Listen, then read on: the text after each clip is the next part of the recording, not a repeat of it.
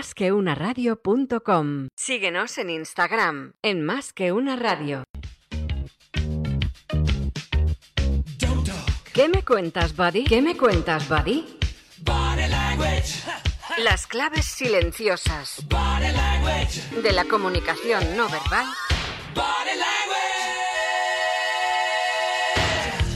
Contadas por Constanza García. Buenos días y bienvenidos a nuestro programa número 13 de ¿Qué me cuentas, Body? Mi nombre es Constanza García y hoy hablaremos de la comunicación no verbal en entornos digitales.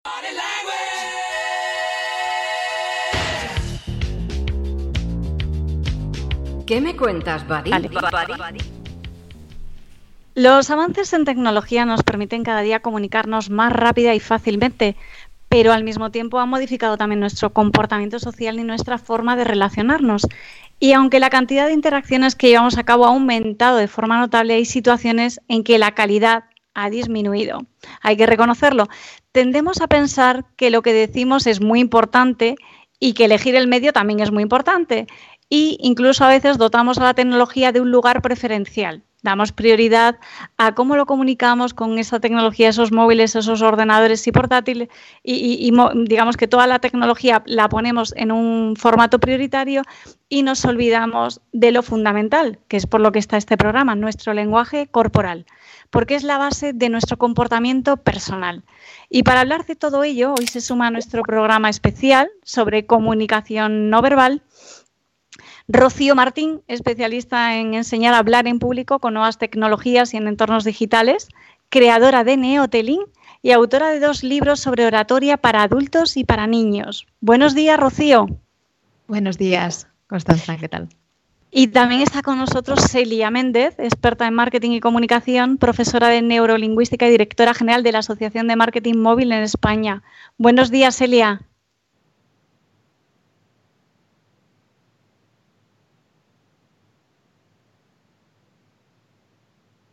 Tenemos eh, la tecnología, no sé, Rocío, si está a nuestro favor o no en este ¿Ahora programa. Me oís? Perfectamente. Estupendo, no, perdóname, la tecnología a veces nos hace estas bromas. No, muchísimas gracias, Constanza, y a más que una radio. Pues, Rocío, la, comentaba antes, eh, neotelling, una palabra que para ti tiene mucho significado y que tú la englobas dentro de lo que es crear un nuevo lenguaje, una nueva forma de contar las cosas pero estoy segura de que hay muchísima gente que para ellos es totalmente desconocido el concepto. ¿Qué es exactamente neotelling y cómo sería un buen discurso de neotelling? Porque ya que estamos vamos a querer hacerlo muy bien. Eh, ¿Qué pistas nos da Rocío? ¿Qué es exactamente esto, el neotelling? Bueno, neotelling no es más que el concepto que engloba tips, recomendaciones prácticas y, y, demás en torno a cómo cambia nuestra comunicación verbal y no verbal cuando incluimos en nuestro discurso las nuevas tecnologías. O sea, por ejemplo, Neotelling te enseña a comunicar con nuevas tecnologías, es decir, yo estoy en un auditorio físico con gente online, ahí tengo que aprender cómo integro esas tecnologías, cómo hago con mi presentación para que mi gente física la vea, también lo vea la gente online, o si quiero incluir robots en el escenario, por ejemplo, si quiero utilizar e integrar en una dinámica un suelo interactivo porque esté en un sitio con esas, con esas cualidades que, que, pueda hacerlo, si quiero incluir asistentes de voz, etcétera. Y luego también Neotelin explica y enseña a hablar en público a través de nuevas tecnologías, a través de un teléfono, a través de relojes inteligentes, a través de una videoconferencia en un ordenador y en el futuro a través de cualquier plataforma que nos permita conectarnos con gente que no tengamos eh, físicamente. Bueno, además, es que lo cuentas con una pasión porque es que eres defensora acérrima de, que, de, la importancia de aprender a comunicar integrando y no excluyendo toda esta parte de nuevas tecnologías, porque crees que, y yo, yo también soy, o sea, digo, no soy defensora como tú del concepto, pero sí del principio de que vamos a perder en la transmisión de nuestro mensaje si no sabemos integrar bien esas tecnologías para conectar con nuestro público. En tu libro, pues tienes un libro, ¿verdad? Lo dejas patente. Sí. Un buen discurso de neotelling incluye lenguaje no verbal, lenguaje verbal y la tecnología. Pero me, hace, me resulta muy curioso que dediques un capítulo entero a la comunicación no verbal, porque yo, yo encantada, ¿eh? porque esto nos da muchísimo juego y por eso estamos aquí. Pero ¿por qué? ¿Por qué la comunicación no verbal en el entorno tecnológico tiene tanto peso en, en todo tu, tu circuito formativo y educativo?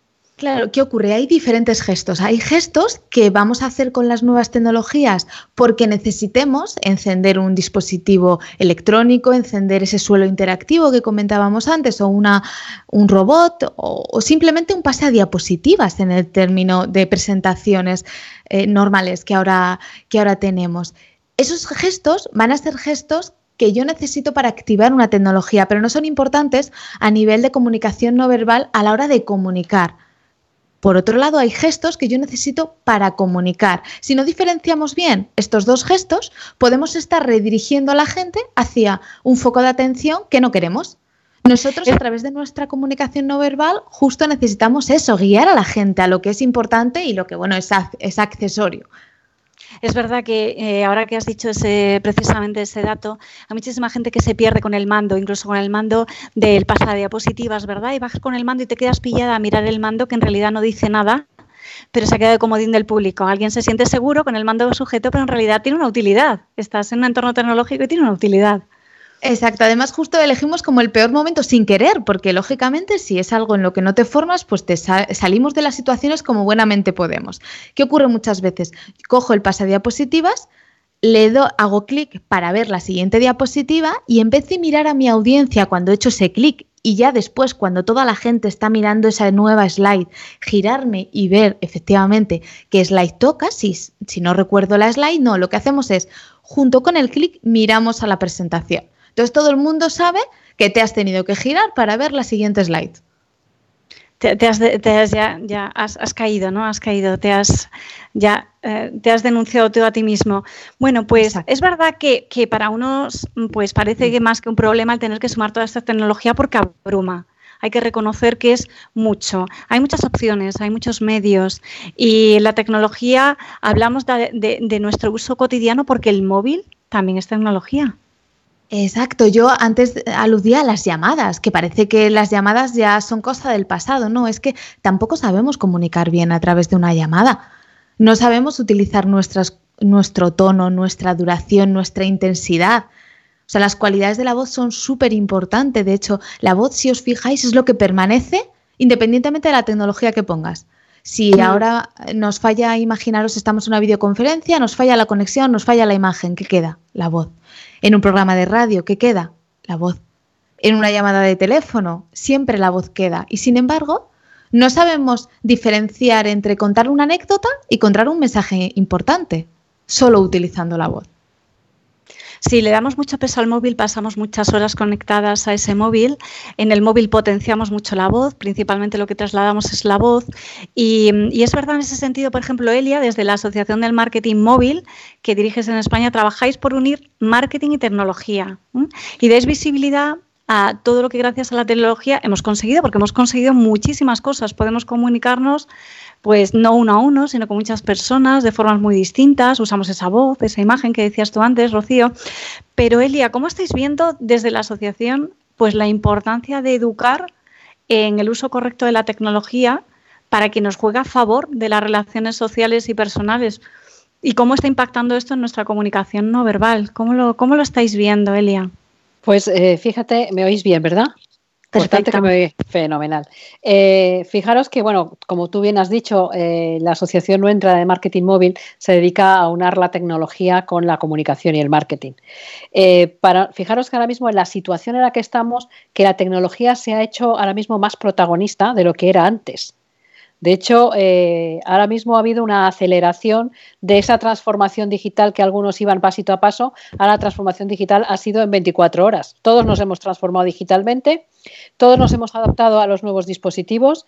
El móvil, la tablet, el ordenador se nos han convertido en nuestra herramienta de comunicación con el de al lado porque ahora mismo la única herramienta de comunicación que tenemos ahora mismo con nuestra familia, con nuestros amigos, con nuestros colegas, es a través de la tecnología. Y la comunicación no verbal y paraverbal para aquí, aquí son claves. Eh, decía Rocío el poder de la voz. Eh, yo ahora mismo estoy también con, emprendedores eh, utilizando las nuevas tecnologías, enseñándoles también a utilizarlas de manera efectiva. La voz se convierte en diríamos casi, aunque tuviéramos imagen, en la parte más importante, porque la imagen detrás de una pantalla tiene, eh, está fenomenal, pero tiene muchísimos más, diríamos, retos que estar, por supuesto, eh, de cara a cara. Entonces, el reto es que no sé, primero hay latencia, no llega el mensaje tan rápidamente, eh, con lo cual tienes que potenciar otra serie de cosas. Por supuesto, te tienes que mover y yo a veces incluso me levanto y doy la charla hasta levantada ¿eh? para ser más efectiva y para que te vean que realmente te estás moviendo. Pero si no tienes una modulación de voz, si no trabajas bien el mensaje ¿eh? y trabajando la voz como si fueras un actor de doblaje, entonces eh, tienes un problema a la hora de llevar ese tipo de mensaje. Para nosotros dentro de la asociación llevamos utilizando el concepto de teletrabajo y las herramientas de videoconferencia desde siempre, porque nosotros ahora mismo nos conectamos con 50 países, tenemos ahora mismo desde que estamos en esta situación eh, conferencias mundiales una vez a la semana y con Europa también, con lo cual estamos muy acostumbrados. Y es verdad, comentabas antes el tema de la cámara, mucha gente apaga la cámara que a veces no sabe si es porque les da vergüencita o porque a lo mejor no piensan que están tan guapos como les gustaría, o porque en un momento determinado también se protegen para decir, bueno, mientras que estos están hablando, yo me voy al baño y nadie me ve. O sea que hay muchos trucos que estamos viendo que se utilizan directamente con las tecnologías. Pero para mí yo creo que independientemente de que volvamos otra vez a encontrarnos y a tener nuestras reuniones multitudinarias, la tecnología va a ser un antes y un después con la situación que estamos viviendo y van a ser absolutamente herramientas necesarias para todo el mundo. Tan necesarias que yo creo que ya antes había adictos pero es que ahora va a haber todavía más adictos de estos que están redescubriéndose con la tecnología y encontrando, digamos, que su vehículo ideal para conectar con más gente de forma diferente. Pero es verdad que la tecnología está a favor, pero a veces también nos aísla muchísimo. Y no sé si coincidís, pero esos verdaderos adictos a la tecnología, que los hemos visto en muchas ocasiones, yo, mm, por ejemplo, me veo siempre el caso del que va evitando que alguien le llame o que alguien le haga la entrevista o le alguien le, le pida un formulario, que se aísla en su móvil baja la cabeza, se queda, digamos que en su mundo interior y de esa manera pues parece que me aíslo, es mi burbuja, me hago una barrera. Entonces utilizo la tecnología para crear mi mundo interior, pero lógicamente queda muy descortés con todo el entorno, ¿no? Y con todo el lo que sucede a mi alrededor. Pero eso es una elección y es comportamiento no verbal. Es utilizo precisamente eh, la tecnología para escudarme. No sé si a vosotros también os ha pasado tener algún tipo de experiencia de este sentido en el que la tecnología sea una barrera física de expresión, incluso en contra de lo que es la comunicación no verbal de alguien pues, que debería estar con una actitud de escucha activa que escuchar pues es escuchar con todos los sentidos, no solo con el oído, ¿no? Es esa mirada que antes decía Rocío, es mirar a la gente, es conectar con la gente. Pues no sé cómo lo veis vosotros si habéis tenido algún caso así que, que podamos comentar con los oyentes, porque a mí este del móvil me parece muy descriptivo, pero seguro que hay alguno más. En nuestro caso, la verdad es que eh, casi todos nosotros tenemos una dualidad. Nos gusta, por supuesto, trabajar en casa con la tecnología y utilizar el móvil, pero también nos gusta quedar en eventos y tener networking personal. O sea, yo realmente no tengo un caso eh, de personas que se aíslen y que no salgan de casa, etcétera, etcétera. Quizás a lo mejor, y, no me quiero equivocar, pero eh, podemos encontrar personas que puedan tener pues, una cierta agorafobia, que eso también es, entendible perfectamente, gente joven que está muy acostumbrada a trabajar y estudiar desde casa y que se comunican a través de las redes, o sea, pero yo creo que a nivel porcentual no es un gran porcentaje, o sea, yo personalmente no me preocuparía, pero es verdad que la tecnología es como una, es una herramienta. Y la herramienta, eh, eh, en función del equilibrio de la persona, tú puedes utilizar una herramienta de manera que sea buena para ti y para la sociedad o una herramienta que pueda no ser tan buena para ti. Depende del uso que le hagas. Pero nosotros, en nuestro caso, en la asociación y con todos los, eh, casi todos nuestros socios son de tecnología, del ámbito de tecnología, aunque es, muy, es un ecosistema muy abierto, pero no tenemos casos de aislamiento realmente. Yo no sé, Rocío, si tú conoces alguno. Yo la verdad que me pasa un poquito lo, mismo que a ti, Elia, que aparte de que comparto plenamente que la tecnología no es buena o mala, sino el uso que no, todo, cada, cada uno de nosotros le demos es un uso correcto o incorrecto y te hará bien o te hará mal, pero la tecnología per se no tiene una etiquetita de, de, bueno o malo. Y es cierto que yo no conozco, la verdad, a mucha gente que esté aislada. O sea, creo que la tecnología puede intensificar algo que ya eres y que ahora puedes expresarlo a través de la tecnología, ese aislamiento o esa sensación de, adicción, pero que si no tuvieras tecnología lo harías sobre otras cosas sobre el típico mail de toda la vida o sobre otro otro tipo de, canales que había hasta ahora. Entonces sí que, vamos, yo en mi entorno no lo hay. Y, por ejemplo, en The Valley, que, trabajo en la parte de producto de innovación, la verdad que nuestros alumnos que son súper digitales tampoco se sienten aislados con la tecnología. Y ahora mismo que estamos dando, haciendo todas las clases virtuales, como imagino que te pasará también a ti, Elia, y bueno, y a todos, eh, han, proliferado las, las aulas virtuales, tampoco estamos viendo un mayor aislamiento. La verdad. sí que fíjate. por momentos puntuales, ¿verdad? Más que de continuo, son momentos puntuales en los cuales a mí sí me gustaría para aislarme. Sí que me gustaría contaros, fíjate, un caso al contrario. O sea, como la tecnología a mí me llamó la atención por cómo fluía la comunicación. Eh, hice un par de cursos con, de talleres con la Fundación A la Par, que es una fundación que, ayuda a personas con discapacidad intelectual a conseguir empleo y, demás, una fundación muy interesante. Y al enseñarles a hablar en público les costaba mucho. El micrófono, cualquier elemento, pues es verdad que las dinámicas costaba un poquito. En cambio, fue sacar el asistente de voz de Google y la comunicación, la, la todo empezó a fluir mucho mejor. Y es curioso porque al final, inconscientemente, como personas, pues a lo mejor hacemos daño a otras personas. En cambio, hay un elemento, una herramienta como es el asistente de voz que nunca ha hecho daño. Y quizá por eso o por otra razón, pero en ese taller fluyó muchísimo más la comunicación y, con una dicción, una claridad a la hora de, hablar, que sin ella no, había sido posible. Entonces, además, incluso es muy interesante lo que cuentas. Y además otra cosa que estamos viendo, que no sé si, eh, que además a mí me parece una forma de comunicar muy divertida y muy interesante. Como ahora mismo estamos como estamos, se están haciendo fiestas online. De hecho, yo esta semana tengo una montada para mis ex colegas de Caja Madrid ¿eh? y vamos a hacer una fiesta en la que nos vamos a juntar 25 personas, todos en Zoom, para hablarnos, para bailar y para, y para brindar. Y eso, es lo esto, de comunicación. Dices, Elia, porque hay muchas veces, hay muchos que proyectan su fin de semana y dices de fiesta, me voy de fiesta al salón, ¿no? Me voy de, salgo de aquí, me voy para allá. Claro, el, el argot ha cambiado, como dices tú, tengo, tengo, que buscarme mis recursos, claro que sí, Pero además es que nos vestimos y todo esto. De hecho, estoy ahora mismo con un taller de emprendimiento eh, y una de las patas que, que, doy es el tema este de la comunicación online, de la comunicación no verbal. Y de hecho nos vamos a disfrazar y vamos a hacer teatro. O sea, que es que las herramientas estas nos dan también la posibilidad de hacer lo mismo, pero lo que estás haciéndolo es delante de una cámara. De repente te conviertes en actor de televisión.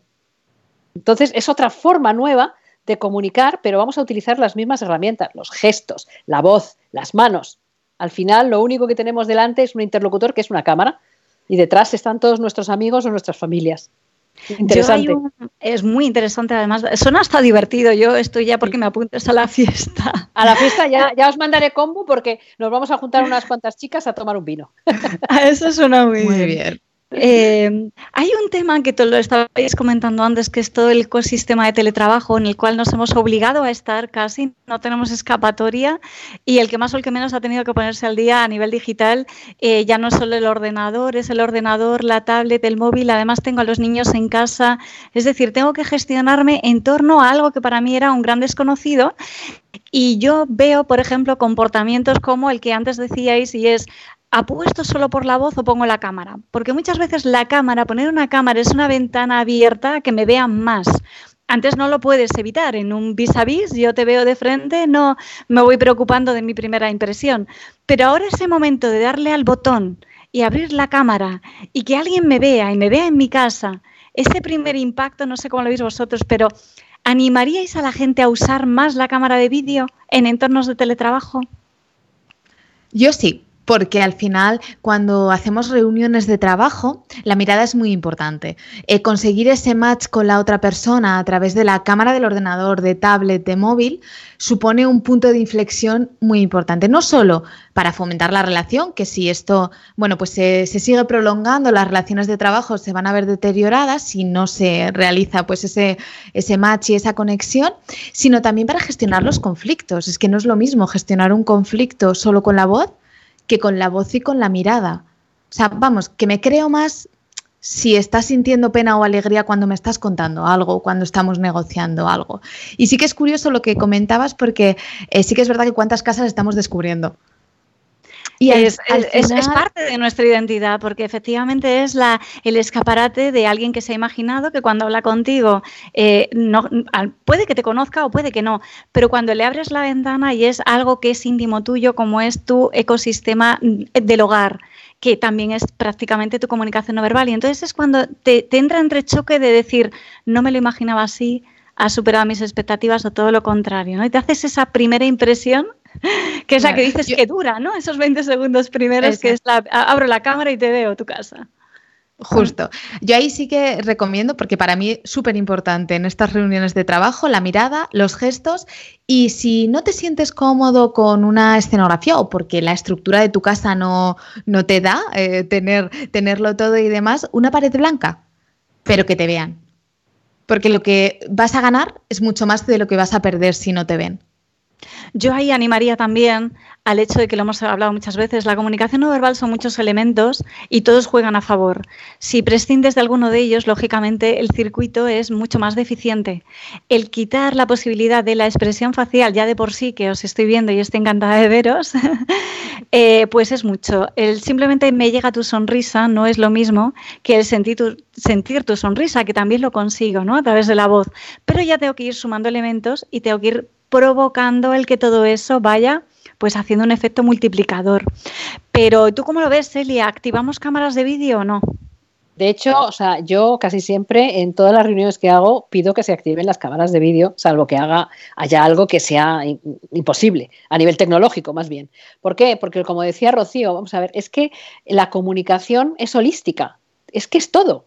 O sea, la comunicación es tu cuerpo, es tu forma de mirar, es tu forma de el gesto, cómo mueves la cabeza, cómo hablas, o sea, eh, eh, tus manos, todo. Entonces, si solamente nos centramos en la voz, como bien decís, nos quedamos cortas, porque lo mismo tu cara me está diciendo algo diferente a lo que tu voz me está diciendo. Y si yo no lo veo, no lo percibo. Y es esa percepción casi diríamos extrasensorial que tenemos los seres humanos de identificar que algo no está en consistencia con lo que yo estoy escuchando o que está totalmente equilibrado.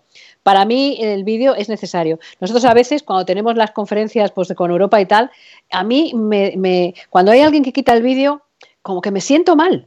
Es una sensación. Mm. Diciendo, mm, eh, sí, todos pensamos, ha ido al frigorífico, ha ido al baño, le ha pasado tal. O, no, o, no, está escuchando, porque, ¿sabes? Porque nunca se sabe. Pero es, es una, vamos, no es una cuestión de obligación de decir, oye, tienes que tener el vídeo. Pero es verdad que contra más queremos que impacte nuestra comunicación, más completa tiene que ser.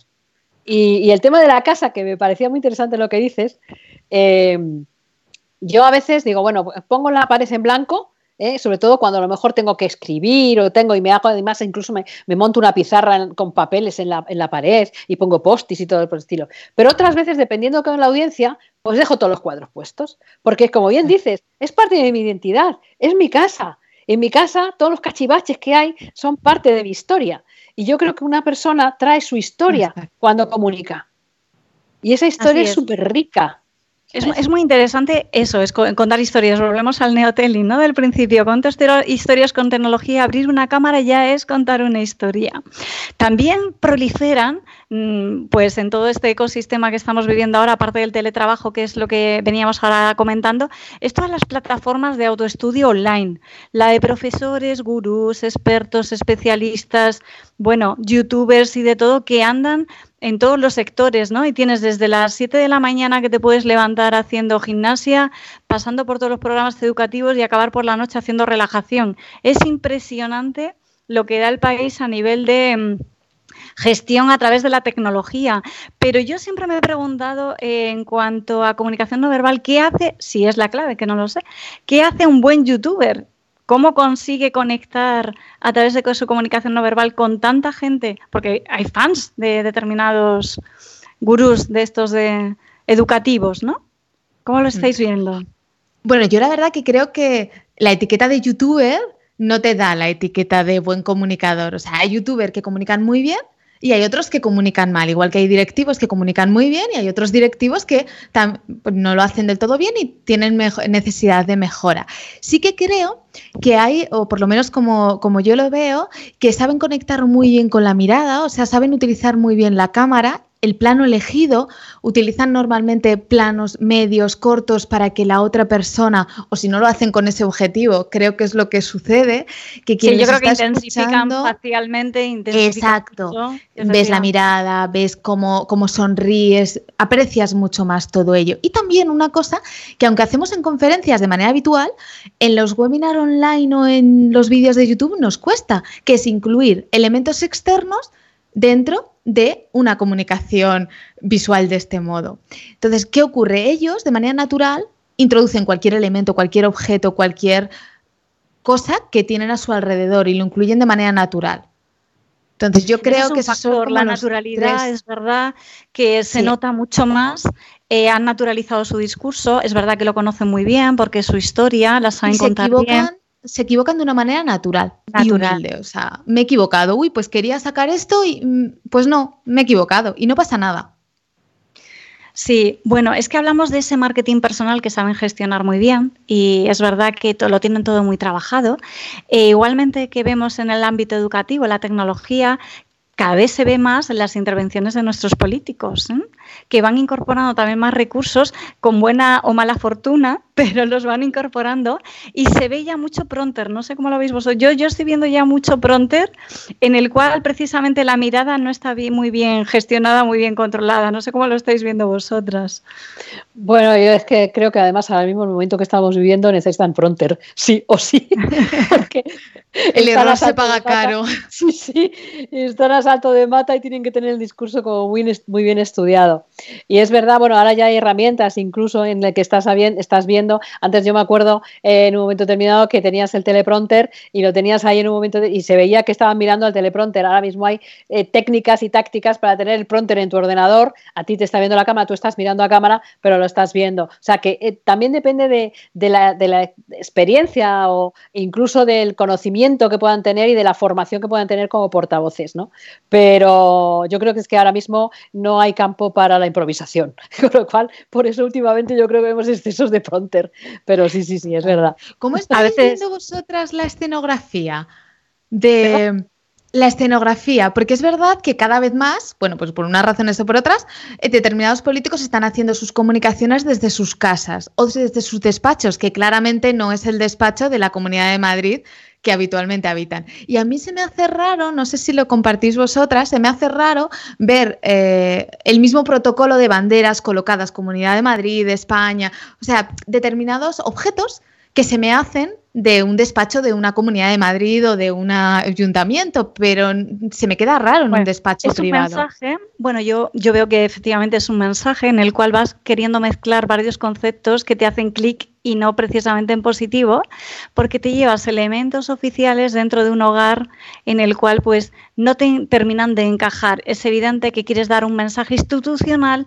pero por otro lado vas buscando un mensaje de cercanía. Entonces es una mezcla que como en este bien ponderada por, digamos, el ponente y por el buen uso que haga del entorno, pues nos queda un poco como el discurso del rey en la Navidad, que está con el Belén, la foto, y no, es, no solo es que no estemos habituados, sino que no siempre está bien conectado. Que no es creíble, termina siendo no creíble.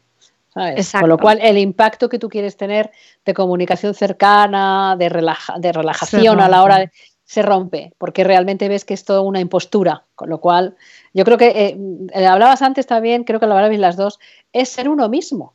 Es una de las cosas que te exige también la, este tipo de, tecnologías de cercanía, videoconferencias, etcétera, es que tienes que ser tú uno, uno, mismo. Hablábamos de los youtubers, que muchos youtubers es verdad que tienen una puesta en escena, pero es una, una puesta en escena doméstica, una puesta en escena para llegar a su público. ¿Eh? Si es un jovenzano, pues tendrá puesto pósters de, manga o podrá poner pósters de sus cantantes favoritos, pero los tendrá puestos porque sabe que va a ese grupo. O una persona que está hablando sobre libros, pues tendrá libros alrededor, pero de una manera como más cercana. Yo creo que el escenario es tan importante como la comunicación, que lo que hablábamos es que todo suma. Y el escenario tiene que ser eso. ¿Sabes? Todo suma, hay que cuidar el, moverse de forma correcta también, porque claro, estás sentado, pasamos mucho tiempo, no nos movemos y hay que saber moverse de forma natural y buscar esa, pues eso, ese, ese cotidianidad para que no hay nada que te llame excesivamente la atención, porque aquí pues llamas poquitas cosas, de repente se te convierten en que te he perdido, te he perdido porque me has despistado demasiado.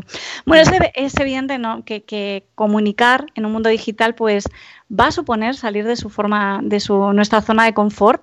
Lo estamos haciendo ya. Yo creo que vamos a mejorar este tiempo de práctica obligatoria. Nos va a venir a todos muy bien para salir de aquí reforzados en nuestros mensajes, en nuestro tono, nuestro timbre, la forma de usar la voz, nuestros gestos, la mirada, la expresión facial. Es decir, vamos a poner un poquito más de empeño.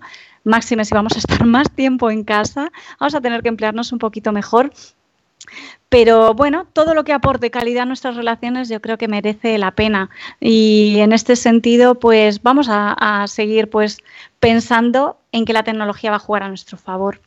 Yo solamente quería agradeceros a las dos, que ha sido una, bueno, pues un gusto teneros en el programa hablando de tecnología y de comunicación no verbal. Las tres somos unas apasionadas de ambas cosas y daros las gracias por este ratito compartido. Muchas gracias, a, ti, Constanza. Y muchas gracias a más que una radio y a Rocío también por estar con nosotras.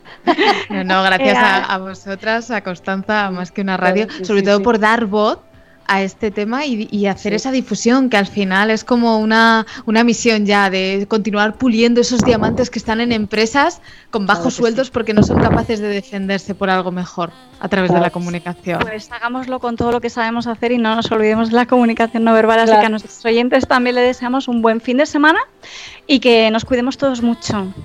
Muchas gracias, Constanza. Cuidaros mucho todos y muchísimas gracias por invitarnos. Un abrazo muy fuerte.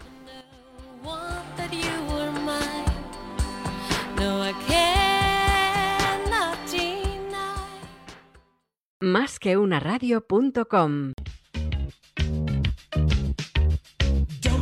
¿Qué me cuentas, buddy? ¿Qué me cuentas, buddy? Las claves silenciosas de la comunicación no verbal.